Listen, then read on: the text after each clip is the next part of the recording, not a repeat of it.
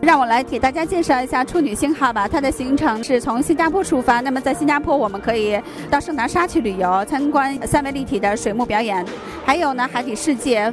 可以跟粉红色的海豚来合影拍照，还有世界昆虫馆等等等等。那么这些难得一见的景点呢，是不容错过的。另外呢，新加坡还有非常漂亮的社区观光，我们可以坐着专门为大家准备的巴士，然后参观国会大厦、高等法院、市政厅等等等等。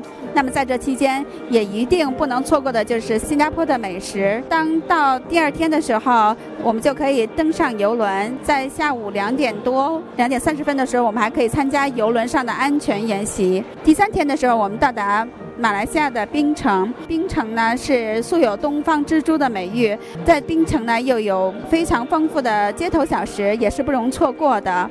那么另外呢，到达游轮上的第三天，我们可以到达普吉岛。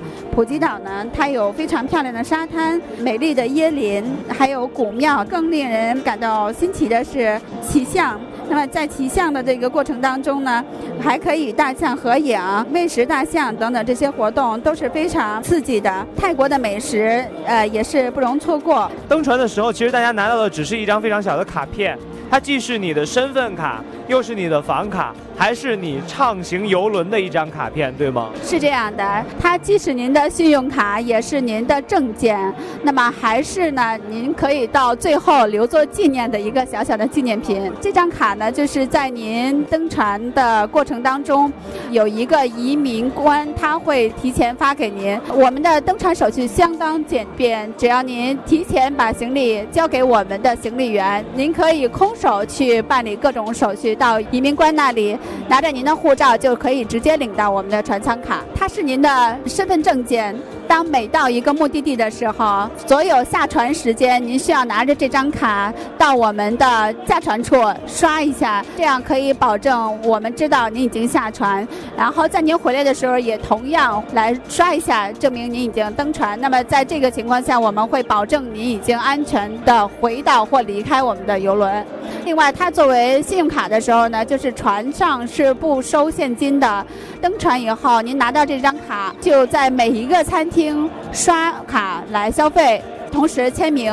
那么，如果您这张卡要是有任何遗漏，比如说我丢掉了，那么在这个情况下，您要马上到我们的前台去做一个注销，以免发生有呃误刷、漏刷等等的这种情况。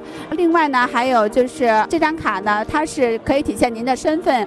比如说您在游轮上，您住的房间的等级越高的话，那么卡的颜色是不同的，您受到的待遇也是会逐级增高。比如说您要是住露台房。的话，那么可以有免费的酒水啊，还有免费的健身房、按摩等等的这些服务，所以一定要保护好自己的这张卡。